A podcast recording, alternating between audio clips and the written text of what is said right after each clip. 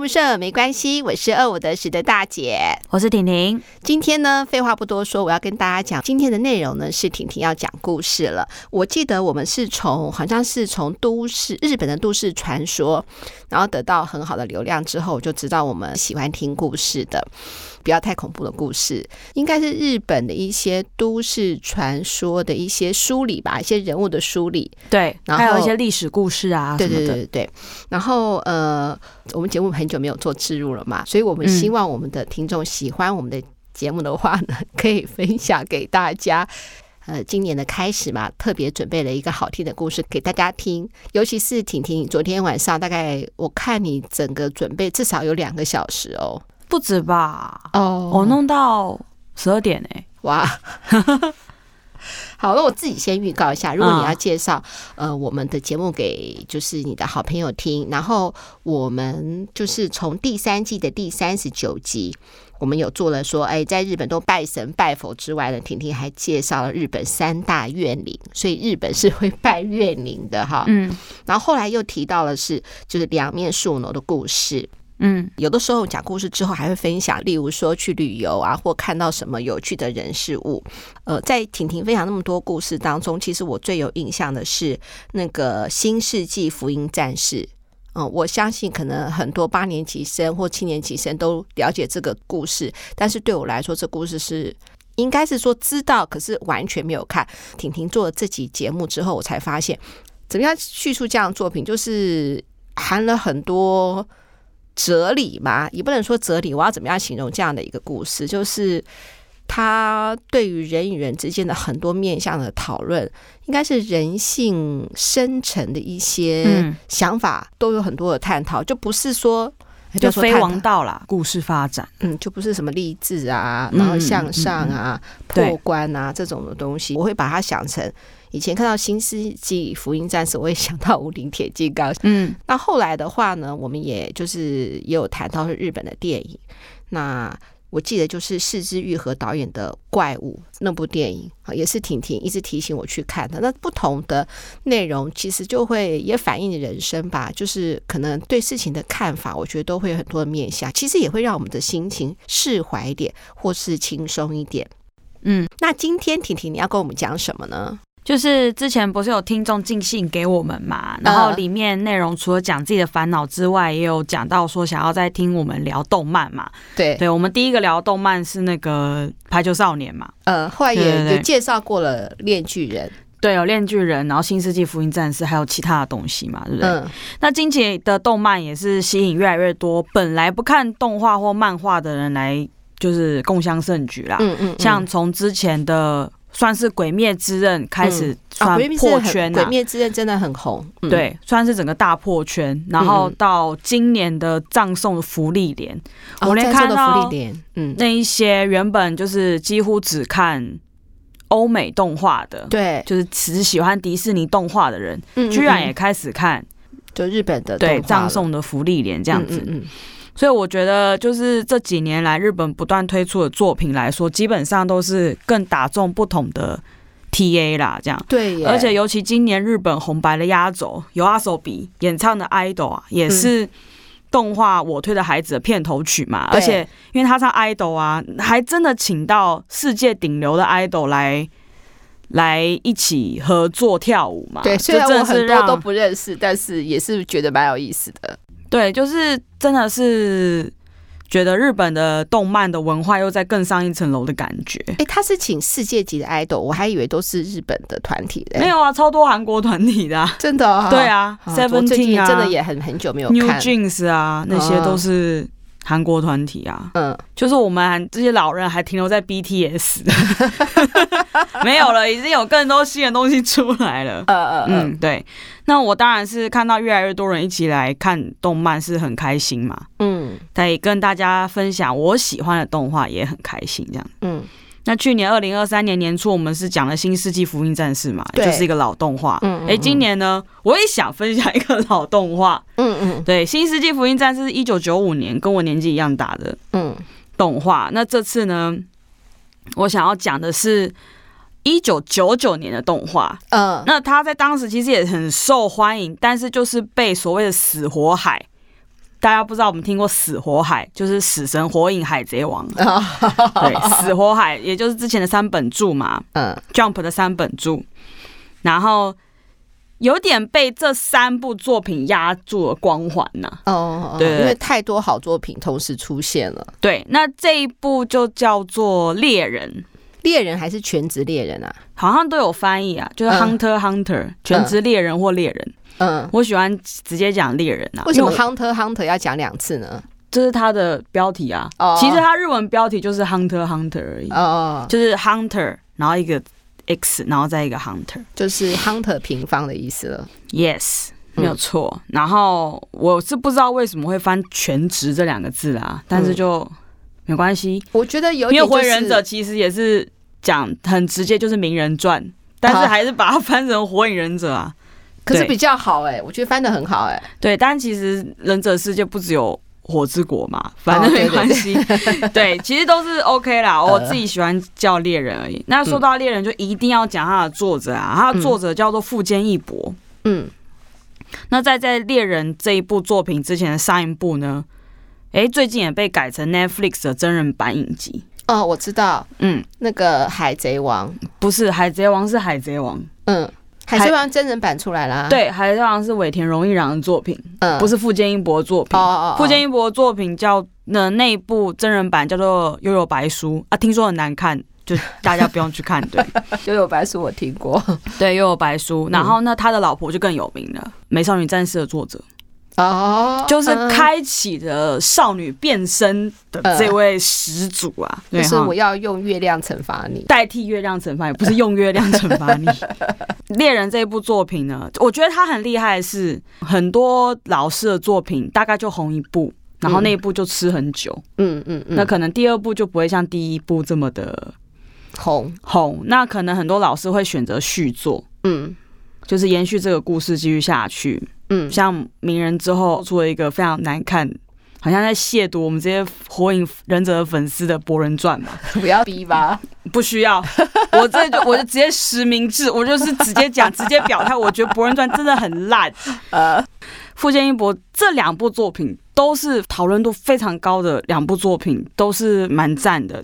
之前也在节目里面分享过嘛，有的时候就是碰到很多很难过的事情，就要说，哎，你听听音乐或什么，可能都很难把你从这样不好的状况拉出来的时候，我觉得《火影忍者》有救到你。对，我有说嘛，《火影忍者》算是嗯。塑造我人格的一个很重要的作品，可能那是火影忍者啊，跟博人传没有关系。对啦，我这边要讲的意思就是说，其实我相信，为什么我们都会选一些我们觉得比较好的，不管是动漫啊、电影啊、电视剧啊。我说真的啦，我自己也会听我自己的节目，我还跟婷婷说，我觉得蛮好听的。嗯，也会疗愈我自己的心情。对，猎人呢，连载到后期就其实有一直不断的停更呐、啊。它就是断断续续的。停更的原因是什么？是因为你觉得是不知道如何写下去吗？还是一些工作的时间啊，比如说疫情啊或什么的？为什么会断断续续？他很早之前就开始那个停更的啦。嗯，他停更其实蛮久的。那不知道到底是作者不想画，被出版社逼着画，嗯，还是没灵感就不知道嘛。不过最近的话，是因为作者身体是真的很不舒服啊。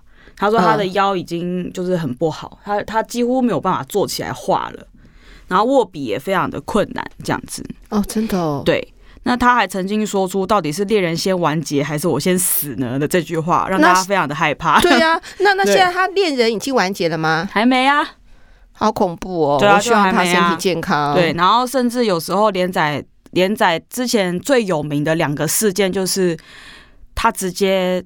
因为连载嘛，周刊要连载，嗯、不是让你直接画成一本这样子，嗯、单行本这样。嗯，那有一次的连载就直接是草稿图，就是已经也没有时间让 让他的助手去把它画完整哦。然后还有就是 另外一个更有名的，就是他老婆君他帮他画，真的，所以就突然呃画风怎么很不一样，就是他老婆画的。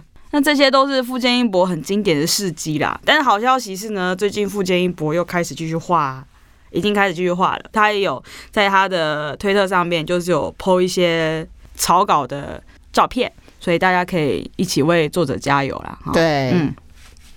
那我一直以来就是都知道《猎人》是一部很优秀的作品，而且呢，甚至《火影忍者》我最喜欢的《火影忍者》嘛的作者岸本啊，他在访谈中都有提到《火影忍者》里面的设定受到猎人很大的启发，像是，是嗯，像是查克拉属性的设定啊，还有早期中忍考试的设定，基本上都是很有猎人的影子。嗯，对。那那因为我一直没有看的原因，就是因为作者一直停更啊。就是忍吧那种心痒难耐的感觉，你知道吗？我就是想要等他真的出完了，我再开始看好了。可是没有想到是到我已经快三十岁都还没画完。嗯，因为他现在只一直停在，你看他从一九九八年开始连载到现在哦，已经讲难听一点，快要三十年了，他才画到四百画。可是四百话也很不容易，当然时间很长啦。嗯，对啊，就表示他停更时间真的很久啊，所以我觉得真的是遥遥无期。那我还是赶快先开始看好了，可以看告一个段落这样。嗯，那当然我今天不会把恋人故事讲完呐。嗯嗯，毕竟他也还没画完，对，而且讲的也很久，因为他其实故事的展开蛮大的。嗯，他故事进展算是快，而且他的世界观算是展开蛮大的。嗯嗯嗯，对。那所以，我当然是跟之前一样，会挑一个让我很有。感触很有共鸣的角色，然后以这个角色为主轴做出发。嗯，好，那我先讲一下我的参考资料哈。对，那我这次主要分享的是动画内容。动猎人的动画有分一九九年的旧版跟二零一一年的新版。一九九什么意思啊？就是他在二零一一年的时候重置过，可是他又没画完，他干嘛去重置它？就是有到新的段落啊，就再画一次啊。嗯嗯嗯，嗯就是也就是说，在一九九九年的时候呢，他可能画到的是跟着漫画进度画到是假设是画两百画好了。嗯嗯嗯。那在二零一一年的时候已经出到三百画了。嗯。所以动画公司就决定，哎，那我们再重新制作一次。毕竟一九九九年到二零一一年也是差了。二十几年了嘛？我觉得最大的原因是不是因为说他本来设定那个影片的，比如说的那个大小，因为以前是比较否电视四比三嘛，现在已经十六比九了。对对对，我觉得最重要应该是这个原因。那当然，因为时间也过很久，所以你直接出后续也感觉没什么意义，因为大家都忘记，而且画质也不一样。对，所以干脆全部重来。对，所以就有分旧版跟新版这样。嗯，那一九九九年的动画版的进度呢，是直到《贪婪之岛》结束。二零一一年呢，就出到《蚁王篇》，就是最新的了。因为之后新的篇章《黑暗大陆篇》，就是作者一直不断的停更的部分，就是一直没有画完。那我自己的选择是，我会看旧版动画，看完后再接到新版的动画。所以新版动画我是都没有。看完的啦，我是就是接着那个旧版动画的进度再继续下去，这样。嗯，那漫画的话我就还没有看，所以我在分享的过程中可能会有跟漫画有一些不同的地方。嗯，因为动画会自己加一些东西嘛。嗯，所以呢，就请有看过原作漫画的听众可以留言帮我们补充一下。嗯嗯，我先说，因为两版我都有看过嘛。我先说呢，我比较喜欢旧版动画的画法跟表现的手法。而背景音乐也很到位哦，他连背景音乐什么都重新弄过了，嗯、就是跟二零一一年版的新版完全不一样，因为是两间不同的公司去做了啦。哦哦，连公司都换了，对，全部重新开始的意思。嗯，对，那制作新版的动画就是今年葬送的芙莉莲的动画公司 Madhouse，有别于今年的像葬送福利莲这种等级的大作，新版动画有大量的绘师都是外包的。当然，我不是说这样不好啦，你会觉得，哎、那这就不太一样的感觉。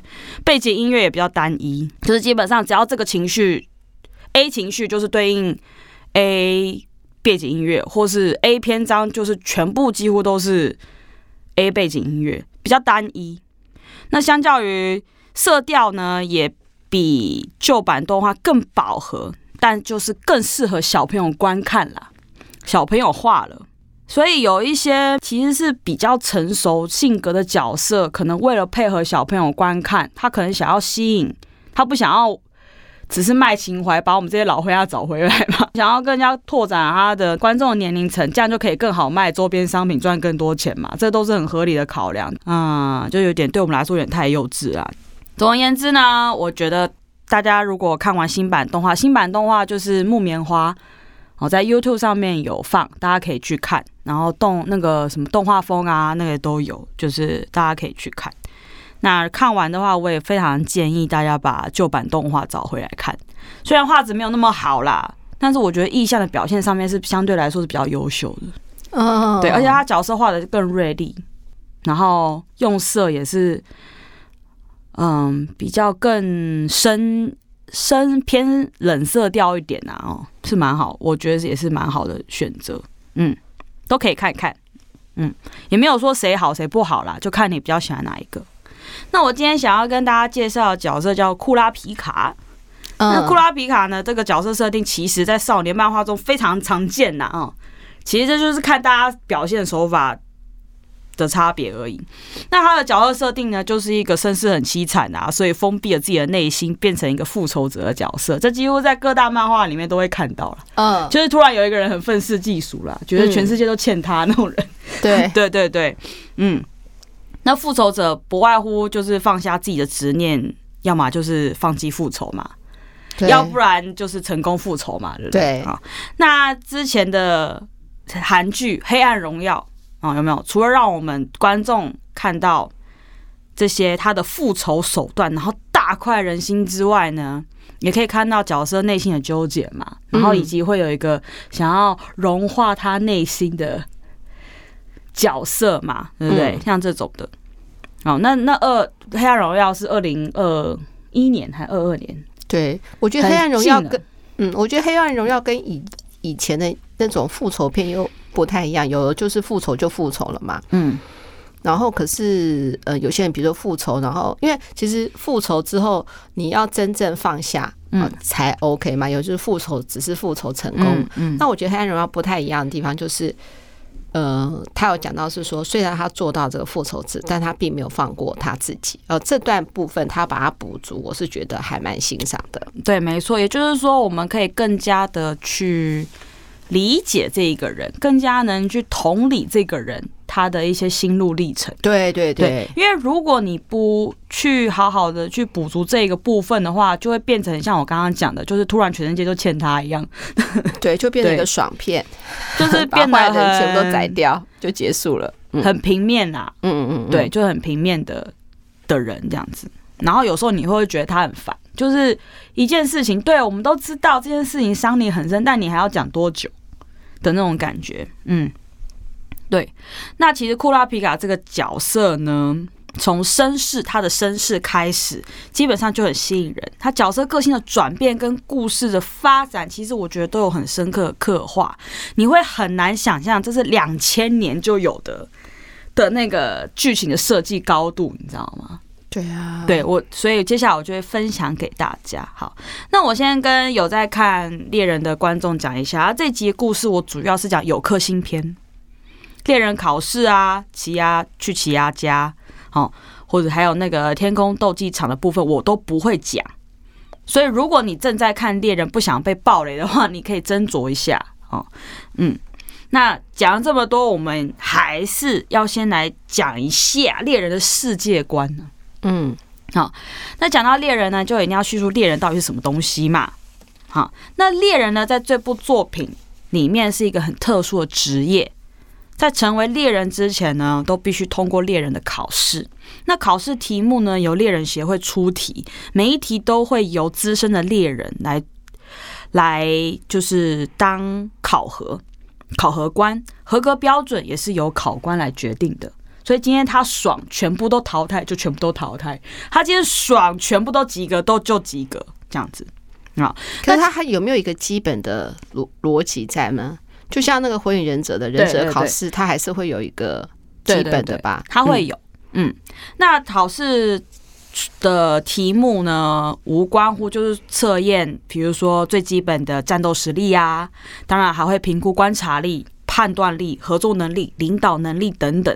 嗯嗯嗯，那每一关就是很像淘汰赛，每一题就会淘汰掉很多人。第一题淘汰掉可能一半，第二题淘汰再一半，这样子一路，所以你要等于一路过关斩将，一直到最后，哦，才会留到最后的人才能成为猎人。他有没有合格人数啊？没有，所以有可能全军覆没，有可能全军覆没，或者有可能突然来个三百人。对对对，嗯，没错。那就是因为这样呢，只能成为猎人的人基本上就非常少。对，好，那猎人的主角呢叫做小杰傅立士啊，他生长在一个鲸鱼岛的小岛上面，一个叫鲸鱼岛，因为那个岛看起来像鲸鱼。好，他在出生在这个鲸鱼岛上面。那他是由他爸爸的堂妹米特，就他阿姨啦，是阿姨啊，不是，是姑姑呢。哎，姑姑对，姑姑 姑姑姑堂姑，好，跟那个爸爸的奶奶，所以对他来说是曾祖母。嗯嗯，啊，抚养长大的。那小杰的个性很开朗，很祖母啦，不是曾祖母哎，爸爸的奶奶哎。哦，爸爸的奶奶、啊，对啊，哦，所以对啊，这是曾祖母了，嗯嗯。那小杰的个性开朗，很直率，也很天真。小时候呢，常在森林里玩，所以身体素质也很好，就很灵活啦。那有一天，他得知自己的爸爸是一位非常有名的猎人，让他萌起了想要探索世界并找到他爸爸的想法。他妈妈呢？没有提到，完全没有提到。对，嗯，好。那他也小杰也想要下定决心。除了找到爸爸之外呢，他也想要成为猎人，也就开启了这个呃猎人的故事。那基本上呢，他爸爸呢，小杰的爸爸呢，在家庭还有亲子方面，本质上就是个烂人，就是那种你，所以你到底干嘛要生小孩那种感觉？呃，对，所以我们就不先先不提小杰的爸爸是怎样的人哈。好，嗯，那这边就要补充一下啊，猎人到底有什么好的？他就很难考，那你到底为什么要去考他嘞？对不对？嗯，那因为成为猎人是国家职吗？对，国家职哦，应该不算国家，应该是世界职。哦，对他们世界职，对，他是世界职哈。嗯，那猎成为猎人之后呢，有的福利非常多，在社会上的地位也会非常崇高。基本上，你只要亮出你的猎人执照，大家就哦，你是猎人哦，这种感觉。他是不是也会像忍者一样，完成任务就可以赚钱？呃，有一些猎人是靠这样赚钱的哦。对对对对对，好，那基本上考上猎人就等于人生翻转了哈。那我们先来讲一下，呃，考猎人执照这一张执照可以干嘛？好了，好，可以享有哪一些特权呢？第一个，免费使用任何资讯网络，就是所有的情报网你都可以进去，国家级的情报网你也可以进去。哦，对对对，那。猎人也有属于自己的情报网，所以基本上所有的黑料和资料都可以在上面被找到。当然，一般的网络也可以免费使用了。其实这这在现代来说是非常非常诱人的一个 一个，大家都要网络啊。对，嗯，好，对，所以比如说你今天有猎人执照，我们家的中中华电信什么。什么哈密 video 啊，什么 WiFi 啊，吃到饱通通免钱这样子。那这个只是说网络免钱，我觉得最重要是它的那个资料库啦。对对对，反正任只要是网络上可以查得到的东西，你都可以查，你都可以拥有。应该是说网络。查不到的，可是你有特殊的资料库，你可以找。对，就就是人家所权限的东西，你都可以打开啊。对，因为你说国家最高机密，他们都可以查嘛。对，没错。那免还有呢，是免费使用百分之九十五的公共设施，火车啊、飞机啊，基本交基本交通工具都可以免费订票，而且不限舱等哦。嗯嗯嗯，你可以直接去头等舱哦。嗯，对。然后第三，无条件向银行借贷。嗯嗯，像那个小杰之后会参加一场拍卖会啊，那时候小杰才十二岁，根本就没有资金跟那些富商去拼价格嘛。嗯，然后呢，他所以他说啊，他突然想到，哎、欸，对，我有猎人执照，我可以去那个向银行借贷。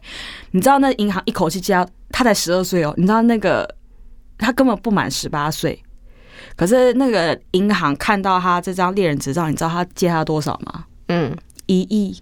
哎、欸，那我想问一下，免利息，免利息的一亿，对。可是要怎么还呢？啊，怎么还呢？他就想办法还啊。可是他们觉得，因为你既然是猎人的话，基本上你一定是有那个能力去还的。哦，好。对，真的是我那时候看到时候吓死人。你要借一个十二岁的弟弟一亿哦，这样对。好，还有呢，就是可以进入百分之九十禁止平民进入的国家，跟七十五 percent。禁止平民进入的区域，嗯，他基本上他们都可以进去，嗯，所以假如说今天是我们的世界的话，猎人可以免签证直接进去北韩的这种感觉。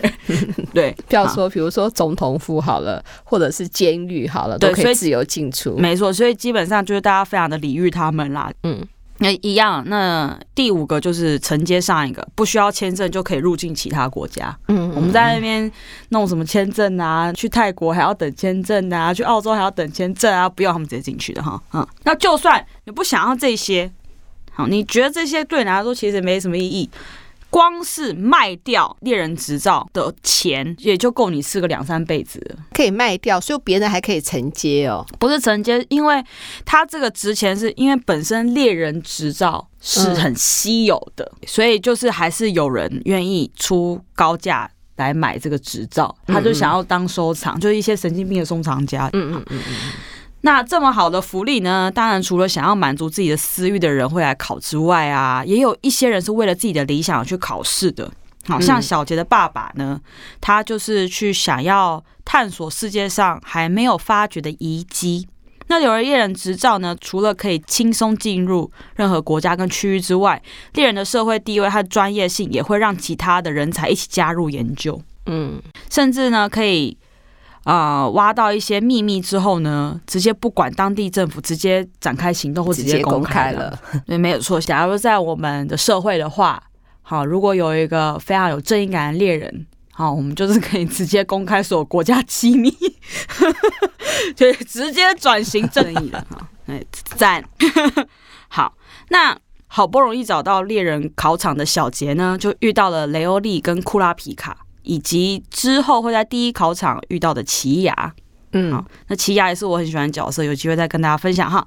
那总共就有四个人嘛，小杰、嗯、雷欧利、库拉皮卡跟奇犽，他们就一路呢过关斩将，幸存到最后一场考试，并且顺利的取得猎人执照。他们四个人都是男生吗？对，都是男生。哦，嗯，对。那在考试的过程当中呢，小杰、雷欧利、奇犽呢也知道了库拉皮卡的身世。嗯，那库拉皮卡的姓氏呢，叫做库鲁塔，他叫库拉皮卡库鲁塔。嗯，对，好，库鲁塔一族有一个很特别的特征，就是他们的眼睛。好，当库鲁塔一族在情绪起伏很大的时候，像是愤怒啊、兴奋啊、难过啊、悲伤的，好，这种他们的眼睛就会变成红色。嗯，那这个红色呢，也被外人说是世界上最美的颜色。嗯。那也被称作是火红眼，那也就是因为这个火红眼呢，让那种黑道啊、黑市上一些很恐怖的人体收藏家会想尽办法想要收藏库洛塔族的眼睛啊！而且我跟你讲，除了眼睛就算，还有价格之分，你知道吗？就是如果只有眼睛的话是一个价格，如果你是连头一起的话，又是更高的价格，实在是非常恐怖。而且他们这样没有犯法吗？所以才是黑市啊！哦，oh. 对啊，那他们的火红的眼睛呢，也会为他们带来一些特殊的能力，这点我再会在后面再说明哈。总而言之，因为这种种种原因呢，库鲁塔一族基本上都很低调，然后也尽量过着离情所需、不需要和外界接触的日子，所以他们的人数一定很少，对，他们人数非常少。嗯，那库拉皮亚从小就很憧憬村子外的世界。也很喜欢吸收各种知识，那无奈村子里有规定，不可以轻易离开村子，所以呢，库拉皮卡呢就很喜欢去看书，很喜欢看书去了解外面世界。那在之后的猎人考试的时候呢，我们可以感受到库拉皮卡他是一个非常博学多闻的人哦。嗯，那长大后的库拉皮卡呢，在终于取得族人的认同之后呢，就开始他村子外的旅行。但是没有想到呢，回到村子之后，却发现恨尸遍野啊！库拉皮卡的父母啊、亲人啊、朋友全部都死掉了。为什么？嗯、那最让库拉皮卡就突然被屠村呐、啊？那最让库拉皮卡崩溃的是，所有的族人的眼睛都被挖走了，太残忍了吧！所以就是黑市的人把他们一举对全部拿下的意思，没有错。那杀害库鲁塔一族的呢，是一个窃盗团体，叫做幻影旅团。梦幻的影子，那个幻影，对，幻影，他们会去世界各地盗取值钱的东西，那有时候卖掉啊，或自己收藏都有可能哦。那也有可能是受人委托，也可能是自己行动。那他们的标志是蜘蛛，每个人身上都有一个蜘蛛的刺青，统一听团长库洛洛的指示，原则上就是绝对服从跟绝对的信任。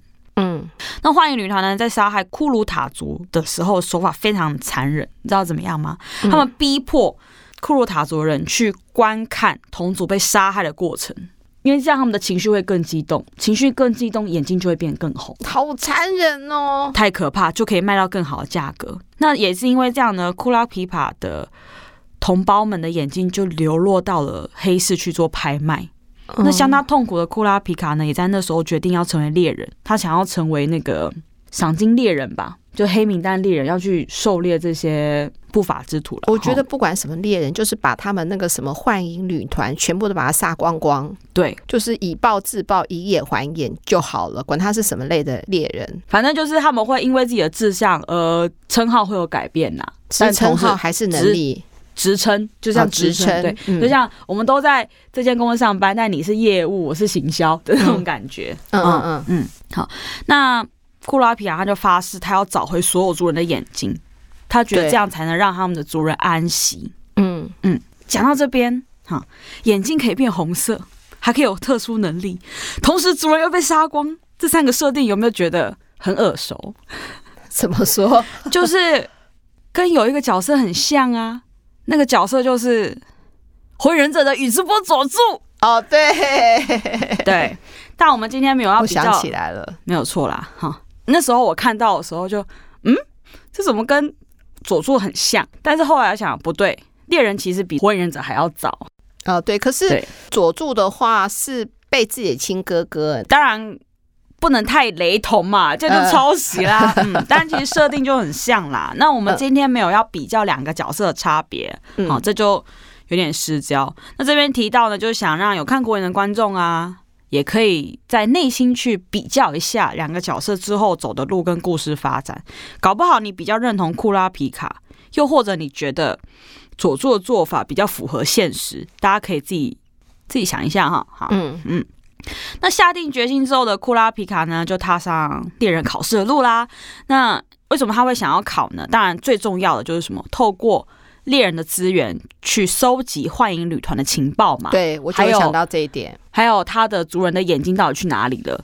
那他在考试的时候呢，就遇到了小杰、奇亚跟雷欧利嘛。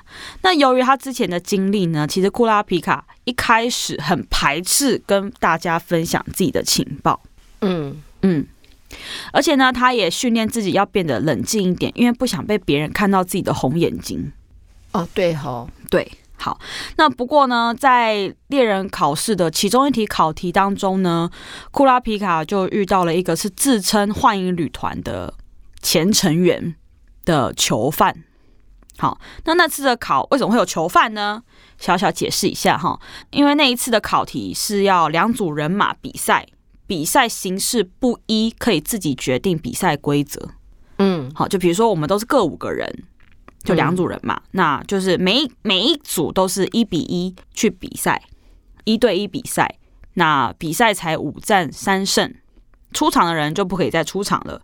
那每一场比赛呢，你都可以决定你要比，跟对方讨论你要比什么。最简单比打架啊，要不然剪刀手布啊、猜谜啊，这些都可以。嗯，对哈，嗯。那猎人呢考生呢，面对到的另外一组人马就是那些囚犯呐、啊。那他们以自己的刑期为赌注，如果他们赢了，就可以缩短自己的刑期。那就是这样的一个背景。那库拉皮卡呢，就遇到了那位自称幻影旅团的前成员，嗯，的囚犯。那他一听到幻影旅团，他就受不了了嘛，马上就是整个情绪反应都出来，所以他眼睛都变红了，马上就变红了。嗯，那也是因为这样子。就是雷欧利就第一个注意到，他说：“哎、欸，他怎么眼睛变红？”然后小杰才说：“嗯，那是什么意思？”然后才大家才知道，就是啊，有库鲁塔族的事情。哎、欸，那我想请问一下，他眼睛变红之后，他有什么特别能力会提升吗？还只是只是眼睛变红而已？这个我后面会讲。嗯，好，OK。那取得猎人执照后的库拉皮卡呢，就决定和小杰、跟奇犽、跟雷欧利分开。并相约半年后在有克星见面。好，那为什么叫有克星呢？也是蛮酷的哦。这个有克星这个名字，这个城市的名字，有克星呢，就是 New York 啦，就是纽约。因为有克星的音译是 York 星，嗯，York 就是 York 嘛，新就是 New 嘛，嗯，是啊。那在这个猎人的设定里面呢，有颗星这个地方呢是著名的拍卖，很多竞标会在这里的一个城市哦。很多奢侈品啊、稀有品啊都会在这里竞标，黑市也会在这里竞标哦。那库拉皮卡就是以这个地方先做一个目标，想在这里找到族人们的眼睛。那搞不好也可以遇到幻影旅团嘛，因为他们就是常常去偷东西嘛，嗯嗯，来卖哈。那为什么仅仅半年，库拉皮卡就有自信可以跟幻影旅团整个对干呢？啊，嗯，那这就又要讲到猎人作品的另一个设定，叫做念。嗯，在作者的设定当中呢，猎人呃人类的身体，每一个人类哦，不止猎人哈，嗯，每一个人类的身体都会释放一出一种身体能量，叫做气。气，嗯，气功的气啦，嗯嗯，那可以利用这些气来进行攻击啊，或防御啊，或是怎么样的哈，那这个能力就叫做念，嗯。好，所以每个人都有气，但是能不能变成念，就是看个人造化。嗯，OK。那通过人猎人考试之后的新晋猎人呢，就会去修炼念能力。好，嗯，念能力呢，依据属性又可以分成六大系，哪六大呢？强化系、放出系、变化系、操作系、具象化系跟特质系。嗯，那由于每个人的资质、性格、成长环境不同，所以呢，你所属的系也会不相同。哦、嗯，就是这样天生的，与生俱来的，嗯嗯的那种感觉哈。那确认自己是属于哪个属性之后呢，就会开始以那个念属性的特质去开发自己的招式啦。嗯，好，那怎么样辨别自己的属性呢？其实也很简单，用一杯水就可以辨别了。哦，在盛满水的杯子上面呢，放一片叶子。然后以双手围绕杯子去发动，去灌入你的气呀，哈！强化系的话，水量就会增加，会整个溢出来，水会一直溢出来那样子啊。变化系的话，就是水的味道会改变，像之后奇牙它是变化系的，它的水就变成很甜的味道。嗯，对，好。那具象化系呢，就是水中会出现杂质。放出系的话，水的颜色就会改变。操作系的话，就是水上的叶子会移动，不是自己摇哦，嗯、是那个 叶子会移动。对，好，嗯，对，所以这个就是，就是，就是它可以靠自己就直接发动那个那个叫什么？嗯，碟仙呐，对，那种感觉。好，好，那特质系呢，则是会发生不同于其他五系的现象，像比如说有些人他的哎叶子枯掉了。嗯，就是很特别，就是例外，没有办法归属于其他五系的话，全部都是特质系。嗯，或者是同时发生两个系以上的现象，比如说又甜，然后水又涌出来，对，像这种也算。反正就是呢，无法正确归类的，全通通就叫特质系。嗯，那特质系也是最稀有的，因为是最难去猜测它是。的招数是什么？哦，属于哪一个系的？对，嗯嗯，就是我们打仗的时候，我不知道他是金木水火土哪一个，我就不知道用什么来去对付他。特例的，就是额外的话，我就很难跟他对打了。嗯、对，像有一个里面有一个特质系的念能力者，他就是会占卜。哦哦哦哦，他有他属于他的笔，嗯，然后他只要。发动念能力的时候，他握着笔自动写字，然后就是占卜，这个就不属于任何一系，那他就也是变得很抢手。哦，我还以为每个都跟战斗有关，其实也有跟战斗无关的。对对对，那通常猎人的话，还是需要一些战斗能力，所以他们也会去特别练这个。嗯嗯嗯嗯。OK，那也有另外一种说法呢，是不同念属性的人都有各自的一些个性特质。嗯，这个是就是跟星座一样哈，呃，什么啊，母羊座比较冲动啊，狮子座就比较骄傲啊，像这种是一样的意思哈，简单分类而已。而且这是呃猎人里面其中一个角色他自己归纳的。嗯。嗯，他就是说强化系呢就是头脑简单单纯，嗯，变化系就是反复无常爱骗人，嗯，放出系就是粗枝大叶性急急躁，操作系就是有点我行我素爱讲道理。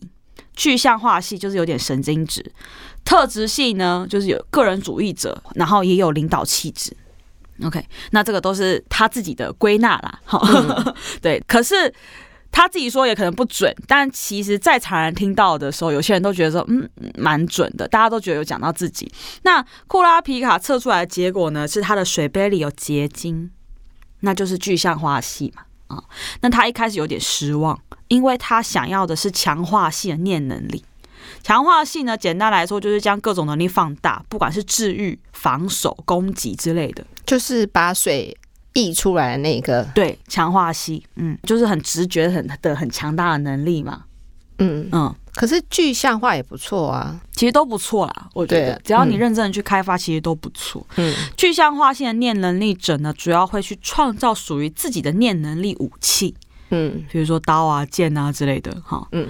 但是呢，也不是说你就只能修炼一种念能力，你也可以去修炼不属于自己的属性的念能力的招式，就只是效果会比较差一点这样。嗯嗯嗯嗯。以库拉皮卡来讲好了，即使他想要放弃念。具象化系去修炼，逼迫自己去练强化系的念能力招式的话，效果也不会比真正的强化系的人来得好哦。所以基本上所有老师呢，他们都有老师教他们哈。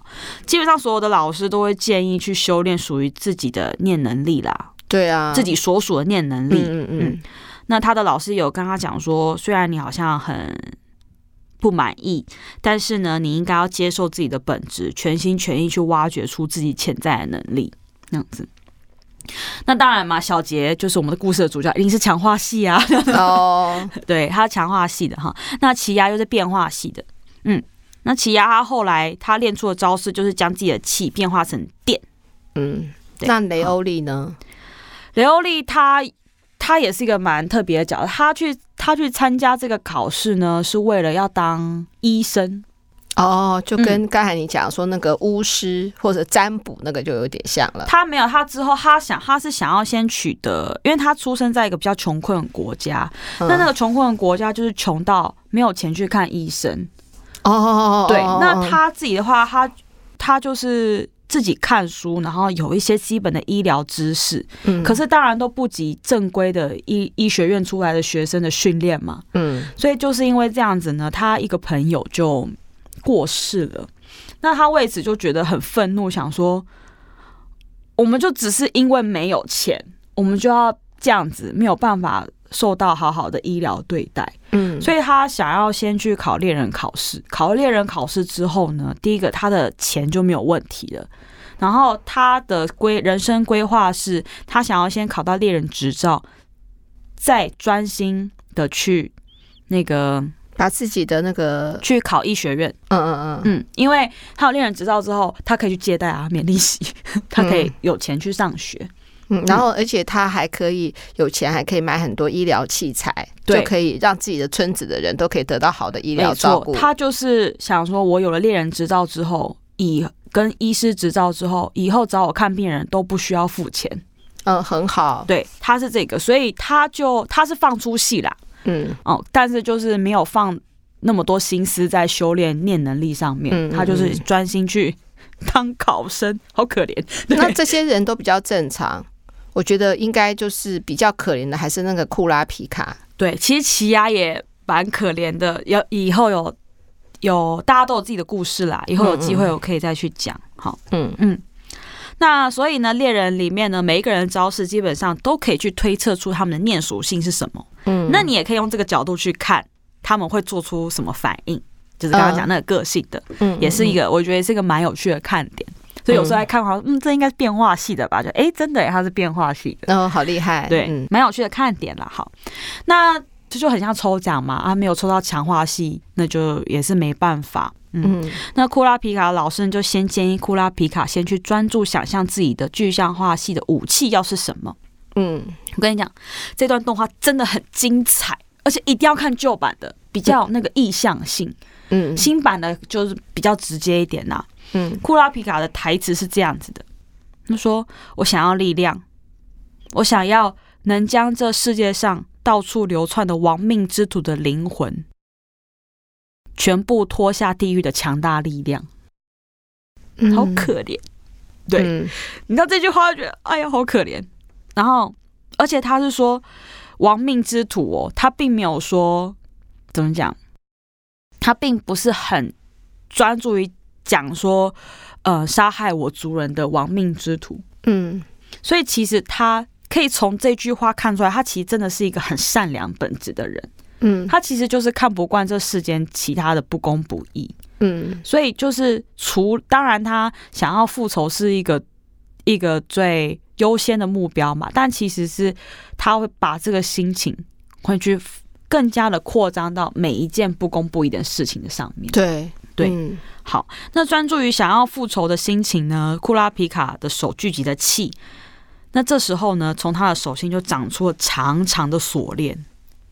哦，然后我看到库拉皮卡的念武器是锁链的时候，其实那时候就很难过，光是。锁链这个意象，你就觉得啊，这个角色真的很可怜，因为一方面又觉得真的很适合他，因为他要把那些用锁链把幻影旅团拖入十八层地狱的那种感觉嘛。真的有十八层地狱，还是把他拖死而已？意象拖入地狱，嗯、让你我诅咒你下地狱的那种，嗯，只是意象，所以他可以用锁链去打人，这样子的意思吗？可以啊，他的武器就是锁链的。嗯，我只是说会选择用锁链的这个。这个设定我就觉得很很符合他啦，又很心疼，又很心疼，因为他绑住别人，也绑住自己啊。对，就是会有那种一看到锁链就是有这种想法，对啊，就觉得说啊，怎么那么可怜？可是又觉得设计的真好，嗯 呃，对。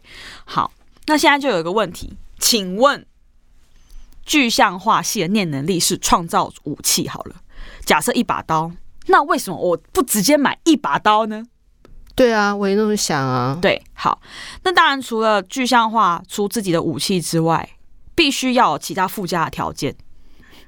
什么条件？就是其他的能力嘛。嗯嗯嗯，就是这把刀不只是刀，它可以干嘛之类的哈。嗯嗯，对，锁链的话，不只可以，比如说绑住人，它还可以，比如说旋转啊、甩飞啊之类的。之类的。对，嗯、之后我就会详细的去讲它的锁链，库拉皮卡锁链的能力哈。嗯。好，那我先举另外一个例子啊，有一个角色呢，他的武器是吸尘器，就吸尘器哦，就是一个一只吸尘器。那它的吸尘器呢，诶，不一样，它的吸尘器是可以吸走一切非生命的物体，比如说这个桌子啊什么什么的哈，而且没有上限空间哦，嗯嗯，只要它还有气，就可以无止境的吸取。嗯，另外呢，具象化系的能力者呢，也会隐藏呃武器上面的气。让对手觉得只是单纯的武器，而降低戒心。嗯，所以这些呢，具象化系的能力者，他都是需要非常高专注力跟控制力要很好，要有这些才能才能好好发挥的属性。那这些我觉得都是很适合库拉皮卡，因为他本来就是一个心思比较细腻的人哦。嗯，那库拉皮卡在顺利制造出锁链之后呢，就开始烦恼到底要怎么样让自己的锁链更加强大嘛。嗯，因为呢，如果你只是单纯的锁链，那基本上对到强化系的人，基本上就徒劳了。嗯啊，好，所以这个时候呢，他的师傅呢，他的老师就建议他用另外一个方式，叫做制约与誓约。什么叫制约与誓约呢？就是呢，制定一个使用念能力的规则啊，这叫制约，并且在心中发誓。当这个规则跟条件越加的严格，使用的能力就会越强大。嗯嗯，那现在就要想规则嘛。他就说好，就有点像反噬的感觉。嗯，他就说呃，那我之所以创造出锁链，最大的目的就是要抓到旅团的人。为此，我需要一条无法挣脱的锁链。所以这条锁链我只会对幻影旅团的人使用，并且。如果我对不是幻影旅团的人发动这个能力的话呢，我就会死。嗯嗯，那这也除了显示库拉皮卡的决心之外呢，我觉得也可以展现出他其实并不想那么想要轻易的杀戮。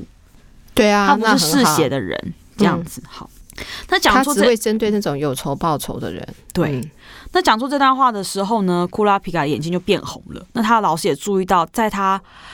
眼睛变红的时候呢，库拉皮卡的气反而变得更多，所以他赶紧呢要库拉皮卡再测一次属性，就趁你眼睛还很红的时候再测一次，看你是什么这样。好，那发现呢库拉皮卡的眼睛变红的时候呢，他拥有特质系的能力。嗯，所以他是拥有两种以上特质的能力的念能力者，他有特质系跟具象化系，而且他的特质系是可以让自己百分之百发挥任何属性的念能力，所以基本上也是抽到大奖了啦，哈。嗯，所以他眼睛红的时候，如果他要使用强化系的能力，就会很强。对，也可以。哦，那很好啊，那他比其他主角只有一个能力来的更好啊。对，但是呢，这也有条件的。当在红眼底下的状态的时候，想要使出特质系的能力的时候呢，它只要使用一秒，它的寿命就会消耗一个小时。哦，对，然后就 啊，怎么那么可怜？我觉得这个设定也好啦，否则的话它就变太强大了，也很恐怖啊。可是就也很心疼啊。他需要啊，可是问题是，我觉得他这么善良的人，嗯、他会好好保留使用，不会随便乱用啊。对，可是看还是觉得很可怜。他表示说，如果他有一天他对到他真正要复仇的仇人的时候，他就无所惧了，因为他什么都可以，因为他眼睛又一定又红了，然后又可以有各方面的能力。那我先回到故事的主轴哈。那随着故事的发展呢，我再跟大家介绍库拉皮卡的招式啦哈。库拉皮卡呢，修炼完成之后呢，他就去中介所去找工作。那他瞄准的雇主呢，就是对有克星的拍卖会有门路的人，并且要够有钱、够有权。工作内容就不拘，而他也成功的被一位黑道势力给雇佣当保镖。嗯，嗯，那库拉皮卡呢，也算是很幸运，因为这位雇主的女儿就是一名人体收藏家。他这次想要去的拍卖会上呢，就有出售库鲁塔族的眼球。那他那个雇主。有收藏眼球吗？应该还没有吧？应该还没有，就这次要去买啊。哦，对对对，嗯、好。那当然呢，这次的拍卖会呢也被旅团给盯上了。那团长库洛洛呢下达的指令就是将拍卖会上的商品全数抢过来。所以旅团的人呢一到拍卖会上呢，就把所有参与的人一瞬间通通杀掉，哈全部杀掉，嗯、而且。一瞬间的事情哦，大家就措手不及这样子。嗯、那接到消息的库拉皮卡呢，就和其他的黑道势力开始追捕。那也在这个过程中呢，成功抓到了一名旅团的成员。嗯，那库拉皮卡呢，他的锁链呢，不是只有从手心长出来，他的锁链长什么样子呢？他的锁链是五根手指头上面会有一个环。然后那个环上面连接一条锁链，所以它总共有五条锁链。那五条锁链呢，分别代表不同的功能啊。那其中中指这一条呢，就叫做束缚的中指链。好，那这个既然叫束缚嘛，那这一根中指链呢，就是专门对付旅团用的。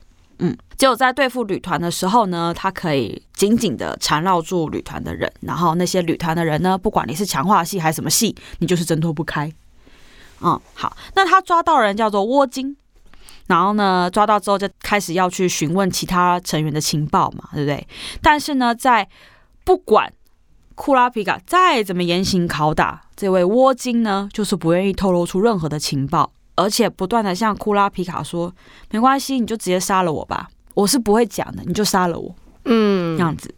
那库拉皮卡他就停下来，这段也是非常的精妙。好，他要停下来，他就跟窝金讲说：“因为他一直不断，库拉皮卡不断打他吧，就是打他，就说你说啊，你说你说之类的。好，就是拷打他。库拉皮卡就说：我手上。”残留的触感，回响在耳里的惨叫声，还有血腥味，这些都让我非常的不自在。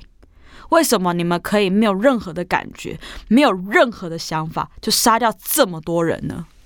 那他怎么说？好可怜。可是你不觉得很可怜？就表示他其实他要复仇，可是他其实真的很不喜欢，可他又要，嗯、对，很可怜。嗯、然后说完这句话的库拉皮卡呢，就把。缠在小指上的锁链，紧紧的缠住对方的心脏。那这条小指的锁链是什么呢？这是代表审判的锁链。嗯，他会与对手呢立下不能违反的约定，如果对方不愿意服从，就会立刻死去。嗯嗯，好。那库拉皮马呢，随即就向沃金立下必须正确无误的回答自己的问题的这个规定，但是沃金却是一句。去死啦！谁要告诉你？然后就真的死了，就死掉了。对。那这段打斗呢，我们就可以看出来，库拉皮卡其实并不喜欢杀戮。他虽然有复仇、要报复的决心，可是他其实也很痛苦。而且他一开始的时候，他遇到，因为旅团的人不是都永远都同一群人，有时候会换成员。现在、遇到的时候，他就会先问他：“你知道库鲁塔一族吗？”嗯，你知道五年前你们屠杀了哦一群拥有红眼睛的族一组吗？嗯，那如果对方说，呃，五年前我还没有加入，那他可能就不会动他。嗯，所以他还会确认，他还要确认呢。对，你知道，就是很可怜。有时候就是谁理你啊？你谁叫你加入这个团体，我就是把你杀掉。对啊，而且呢，之前的事情没做，可是他之后呢，这五年之中，他搞不好做了很多狗屁倒灶的事情啊。对啊，那库拉皮卡呢，也曾经说过呢，他说我并不害怕死亡，我只害怕这股愤怒会随着时间烟消云散。会。会，就是我一定要复仇，可是我怕我越来越会被这个社会所影响，我就忘了我要复仇了。我没有办法像以前这样这么样的义愤填膺，我会怕。对，真的。那窝金死掉之后呢？库拉皮卡还把窝金给埋葬了，他不是让他恨尸遍野？嗯，对啊。然后就是从这些小细节都可以看到，其实库拉皮卡是一个很善良的人。嗯，好。那刚刚不是有说小杰、奇犽、雷欧利跟库拉皮卡要相约有克星吗？对啊，那我想问一下，后来那个库拉皮卡，嗯、他的主人真的一个不剩，只剩他了。对，好，那库拉皮卡在执行任务的时候，就是同时小杰、奇亚跟雷欧利也在有克星。好，那小杰来有克星呢，除了要找库拉皮卡之外呢，他也想要在拍卖会上出现的某个游戏，他想要把那个游戏买下来。好，因为那个游戏呢是他爸爸做出的游戏，所以呢，与此同时的小杰，他正在想办法筹钱去竞标啊，因为银行借给他的一亿有可能不够这样子，因为那时候有说好像拍卖的价格好像最低会被喊到三十几亿之类的，对，所以他要想办法用那个一亿钱滚钱。那他在想要怎么办的时候呢？哎，这个时候黑道出了悬赏单，嗯。好，这个悬赏单是说，只要抓到幻影旅团的人，抓到一个就给二十亿，因为幻影旅团的人把那个竞标会的人全部杀掉了嘛。对，所以这两条线是同时进行的。嗯，他那时候想说，哇，抓到一个就二十亿，因为那时候的小杰其实也蛮厉害的，所以他对自己也有点自信，他觉得说，哎。那我可以抓到一个就二十亿耶，那还蛮划算。那库拉皮卡更可以加入啊，对，一举二得。没错，他就想说，哎、欸，他也知道库拉皮卡在找幻影旅团，他就觉得说，哎、欸，那可以跟库拉皮卡联络一下，这样子，就想要可以跟他一起合作。嗯，那库拉皮卡一开始的时候呢，听到这个消息，他就严正的拒绝。为什么？他，他说不可以，因为幻影旅团很危险。你不要跟他们牵扯上关系哦，他是担心他的朋友。对，嗯、他说他们很危险、很厉害这样子。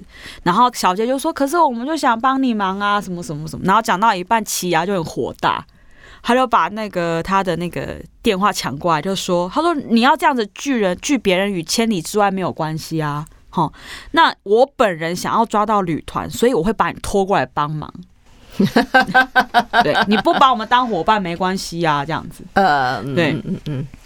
然后小杰就说，他们有看到有旅团的人，不是只知道这个消息，他们还有成功的去跟踪到一个旅团的人。然后，但是就因为他们两个还很菜，所以他们跟踪到一半就被旅团人抓住，这样子。好不容易就是用一些小招式逃出来，这样子。真的，对对对，但没有抓到。旅团对，领二十一还被旅团抓住，真的昏倒。因为就是还太菜了，他们两个、oh. 那个时候还太菜了，这样子。嗯，同样，他们被旅团抓住的时间点，其实是库拉皮卡已经把其中一个旅团那个窝金的人杀掉。嗯嗯，所以旅团人就吓一跳，说：“怎么有一个用？”锁链的人把我们的成员给杀掉了，嗯，所以他们也在找这个锁链的人是谁？嗯，库拉皮卡很好啊，他不用去找幻影女团的人，他们自己会送上门来啊，对对对，因为他们会找他麻烦呐、啊。所以现在就是两边都开始有行动，只是库拉皮卡没想到说小杰跟奇亚居然也嗯牵涉到其间呐，这样子哈。嗯，那小杰说他就是很想要帮忙，因为他就说。他被抓到的过程当中，看到其中一个成员因为窝金的死掉而哭泣，他看了觉得很很生气，是因为说自己的伙伴被杀的时候很难过。那你难道不觉得自己滥杀无辜的时候很残忍吗？对呀、啊，所以他很看不惯这样的行为，他看到他们哭就更生气，你知道吗？觉得、说你们凭什么有人性？你们是人，我们就不是人。对对对，因为刚刚奇牙已经发火了嘛，那小杰就说啊，其实我是真的很想要帮你的忙啊。就是做什么都可以这样。那库拉皮卡呢？听到这边就犹豫了一下，就跟他们说：“那我之后会再跟你们联络。”这样。嗯嗯嗯。那与此同时呢，黑道的高层，黑道工程，呃，因为那个通常那个拍卖会很多都黑道的啦，哈。对，好。那黑道高层就也是很不爽，那说 我们做个拍卖会，然后你突然冲进来把我们都杀掉，你什么意思？对啊。所以他们就也很生气，就请来了杀手团。嗯，然后就是一些职业杀手哈，来来要说要把这个旅团给干掉了哈。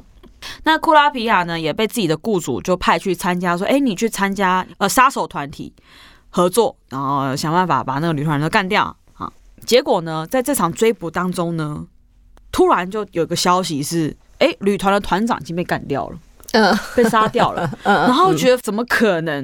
嗯然后结果他到现场去看的时候，就发现，哎，就是真的是有那个团长的尸体在那边。嗯嗯嗯嗯。那他就打电话给小杰，就跟他说，哎，你不是说要帮我的忙吗？嗯。啊，现在不用了，因为那个旅团的人就挂了，这样子，旅团瓦解了，因为团长没了嘛。啊。嗯。那小杰这边听到的时候，他就很开心。那段也很感人。小杰就跟他说，他说太好了，这样子你就可以专心做你想做的事情了。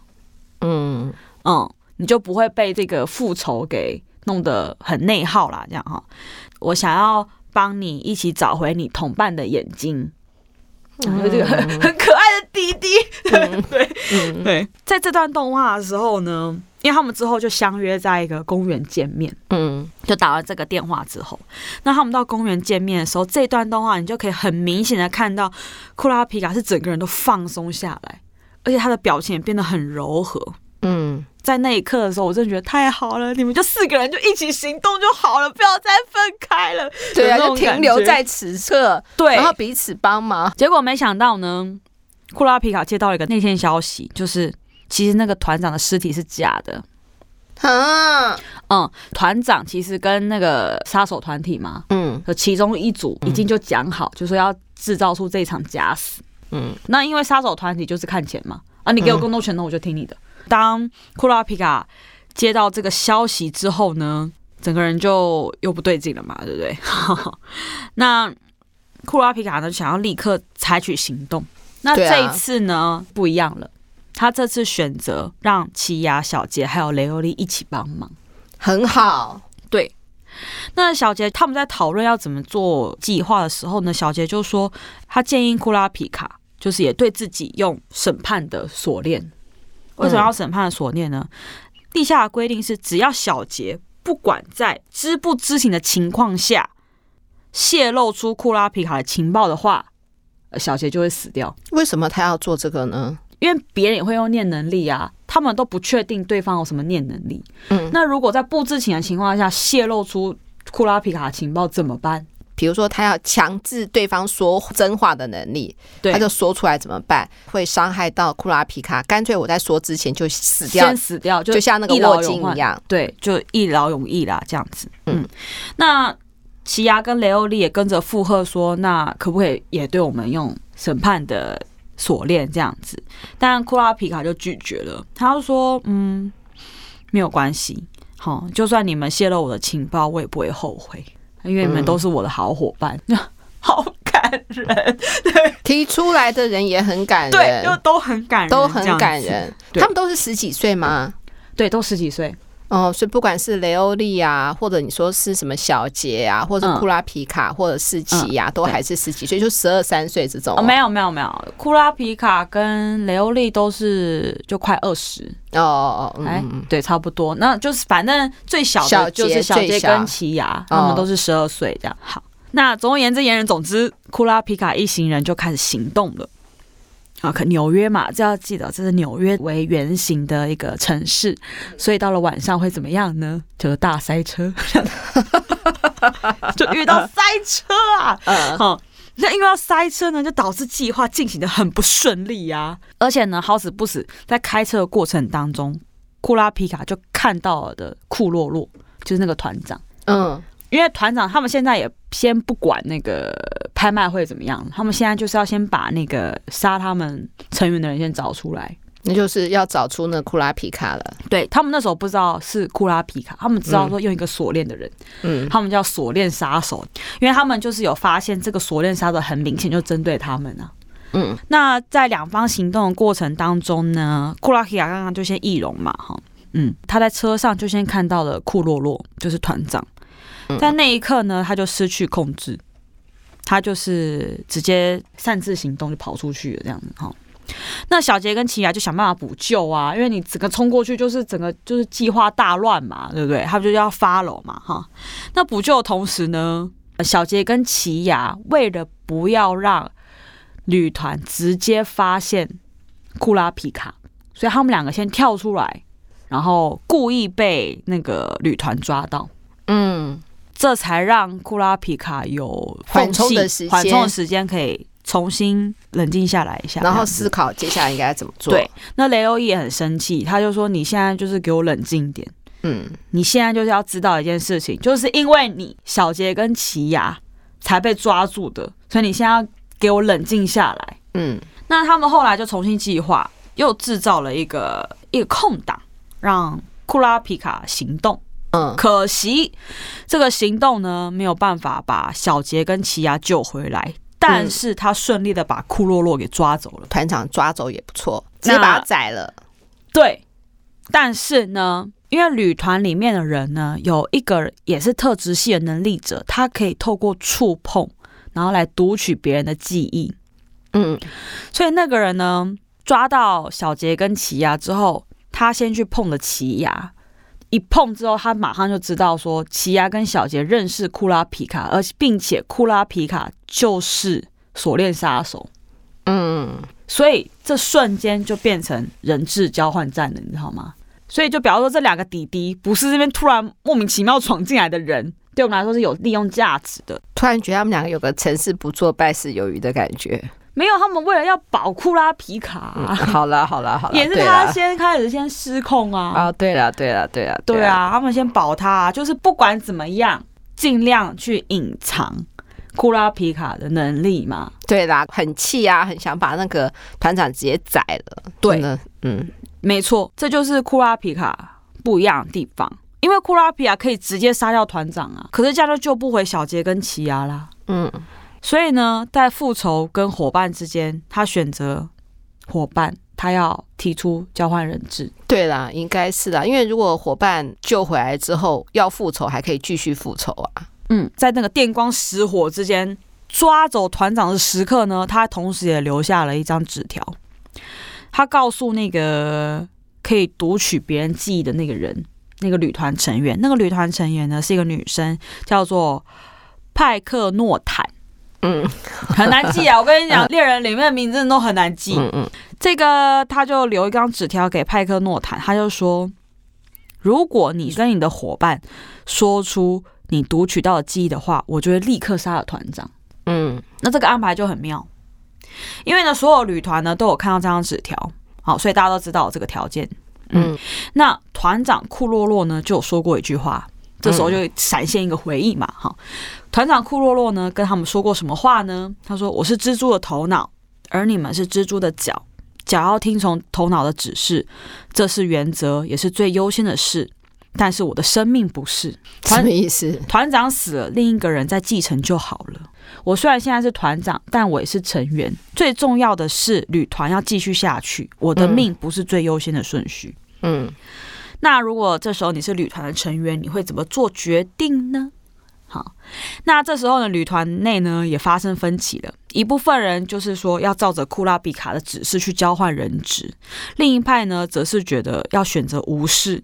他们觉得现在最重要的就是找出库拉皮卡，早一点把库拉皮卡给干掉。哈，那如果库拉皮卡真的杀掉团长，那我们就再把库拉皮卡杀掉，跟把这两个这两个弟弟杀掉就好了。对啊，我们再选出新的团长就可以了。对，再选出新的团长就可以了嘛。听起来这个幻影女团比较厉害。对，可是另一派人就觉得说不行，现在这个旅团就是需要库洛洛领导。嗯嗯嗯，没有库洛的领导，我们根本不可能合在一起，这个旅团也就等于就没了。就是目前还没有继任人选就对了。也就是说，他们都是同一个目标，嗯，他们都是希望旅团继续下去，这个延续的方法有所分歧啦。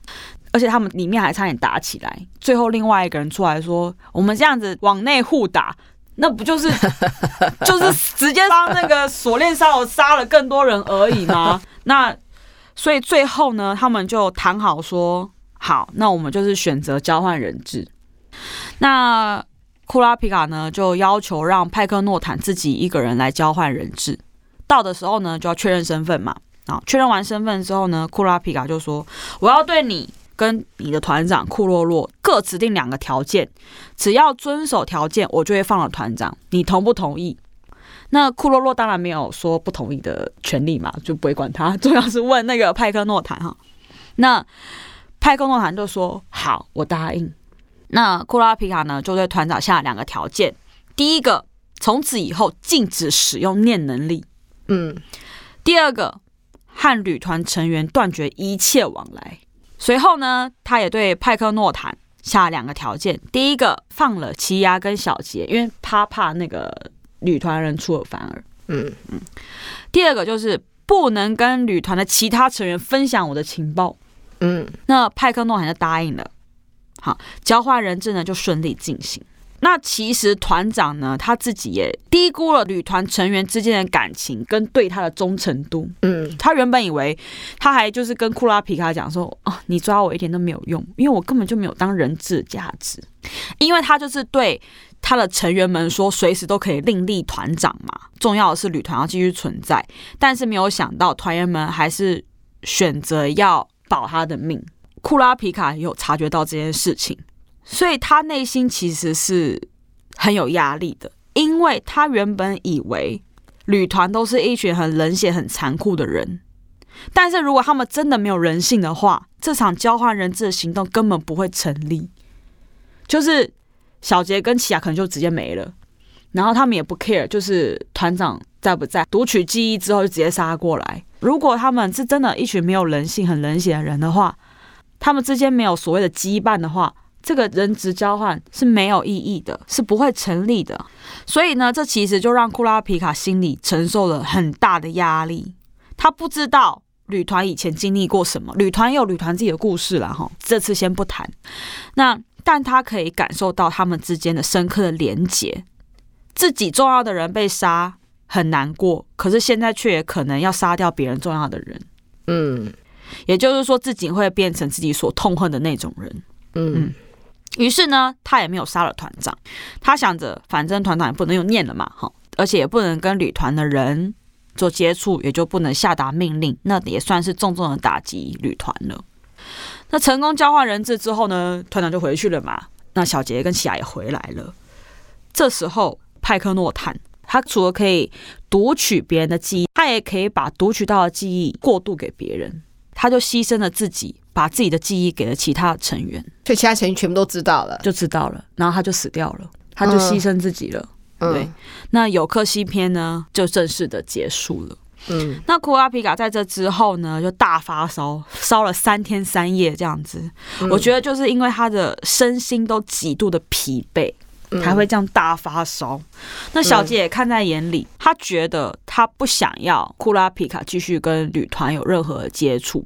嗯，然后奇犽就说：“啊，可是他就是要复仇啊，你怎么这样觉得？”嗯，然后小杰就说：“因为他觉得库拉皮卡跟旅团的战斗会让库拉皮卡一直很内耗，他不想要看到库拉皮卡这样子。然后他就想说：‘嗯，我有点自私，如果库拉皮卡一直这样继续发烧就好了。’”然后奇亚就说：“你神经病啊，怎么会这样觉得？”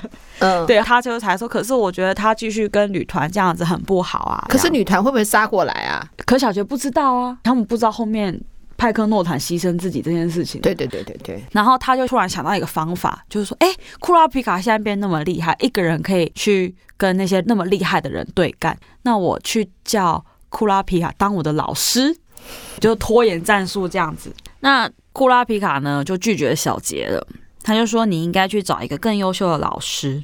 那最后呢，就瞒着小杰跟启牙离开了有颗星，去寻找其他主人的眼睛了。嗯，我这边想要再补充一个小小故事。其实库拉皮卡他是一个心思非常细腻的人。嗯，他在猎人考试的时候呢，那个时候还没有什么幻影女团，她还没有变得很压力很大的样子的时候，她呢就是在一场考试之后，他们要去另外一个考场之前，她就发现小杰一个人闷闷不乐。而且就是只有她发现哦，嗯，就小杰表面上还是还是跟大家说说笑笑这样子，嗯，但是他就有发现说小杰好像怪怪的，嗯，那他们在移动的过程当中是搭那个飞船呐，嗯，他就看到小杰一个人在看夕阳，这样，他就走过去直接问小杰说：“他说上一场考试你发生什么事情了吗？你怎么一个人怪怪的？”嗯，上一场考试是要去抢。别人的名牌，嗯，好，那这个名牌是抽签决定的，嗯。嗯，那他就是抽到了一个很厉害的人，那还好，我以为抽到库拉皮卡或抽到雷欧利，另外一个很厉害的人这样子。嗯，他虽然抢到了，可是又被发现，然后又抢回去的。嗯，那他原本以为失败了，结果那个人又出来，就把他的名牌给他。为什么？那个比赛我再讲解释清楚一点好了。那个比赛呢，其实是得分制，嗯，那但是每个人都是还会有指定自己的名牌啦。比如说我是一号，我抽到三十七号，如果我真的拿到三十七号的，我直接得六分，嗯，就结束。那有可能在考试进行的过程当中，三十七号被误杀嘛？因为大家会隐藏自己的牌子的号码嘛，嗯，对不对？好，那三十七号被误杀了怎么办？那你现在不知道三十七号在谁那里嘛？那还有时间的限制，这个也没关系。那你只要抢三个号码牌也算过，就六分，也是得六分就过了。嗯、所以呢，自己的号码牌被抢走也没关系，反正你再怎么样，只要在时间之内得到六分就可以了。嗯，好，没有得到六分就是直接淘汰啦。嗯，那你被抢走了，比如说我一号啊被抢走了怎么办？然后赶快去找二三四，嗯，凑满三张也可以。那小杰呢，就是抽到了一个非常非常厉害的人，叫西索，而且西索是大家都怕的一个角色。那小杰抽到西索，然后他就想尽办法，就是想要用偷的，趁他不注意偷过来，不想要正面对决，结果还是被西索发现。嗯，与此同时呢，小杰还被另外一个人盯上。我记得是他先抢到西索的牌子，跑跑跑到一半的时候，被另外一个人向他射了一个毒箭。他倒在地上，牌子被抢走了，所以小杰就是很痛苦啊，这样子就觉得啊，怎么会发生这种事情，很懊悔。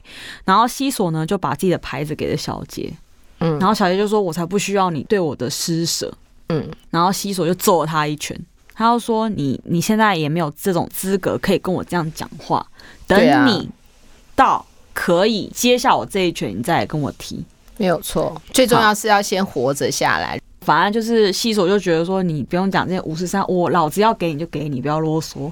可是这对小姐来说就是很大自尊心很大的受伤。对，所以她不是靠自己能力的，她是靠别人帮助的。对，她就心情很不好。库拉皮卡听完，他就跟他说：“他说，嗯，可是小杰，你有跟我说过，我们最大的目标就是要拿到猎人执照。我们有了猎人执照之后，就可以完成我们更多更远大的梦想。”考试一直进展到现在，如果不是你的话，我们根本就不会撑到现在。所以我也很感谢你，嗯，所以你不是没有用的人，你不是实力很差的人，你也是一个。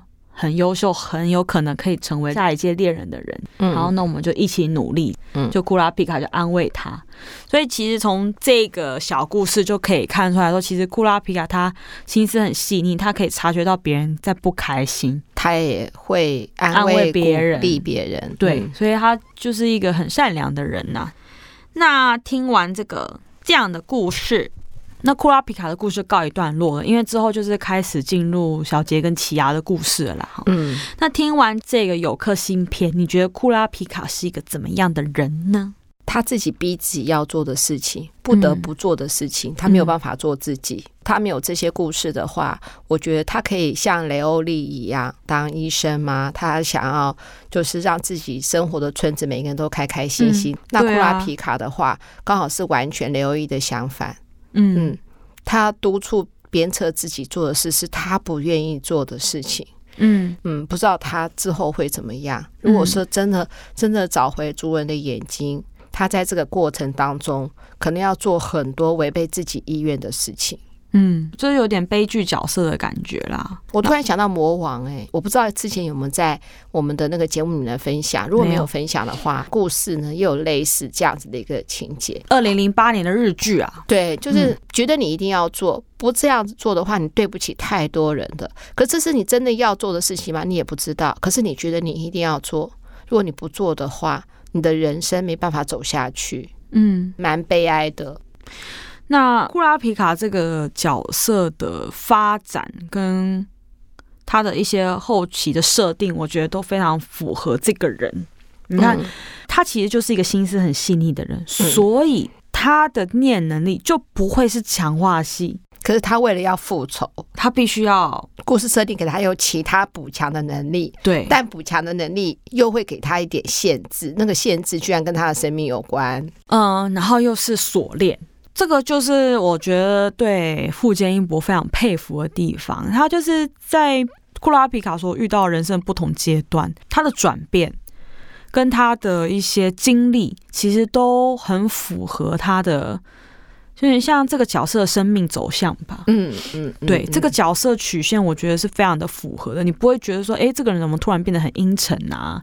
这个人怎么突然变这么强啊？会不会强过头了啊？或者什么什么之类的？嗯，其实都不会，不会有那种叫所谓的违和感啊。对啊，就是作者在每一个角色的叙述的时候，他都有全方面的考量到，如果我设定这样子是什么样的人，所以他应该说出什么样的话。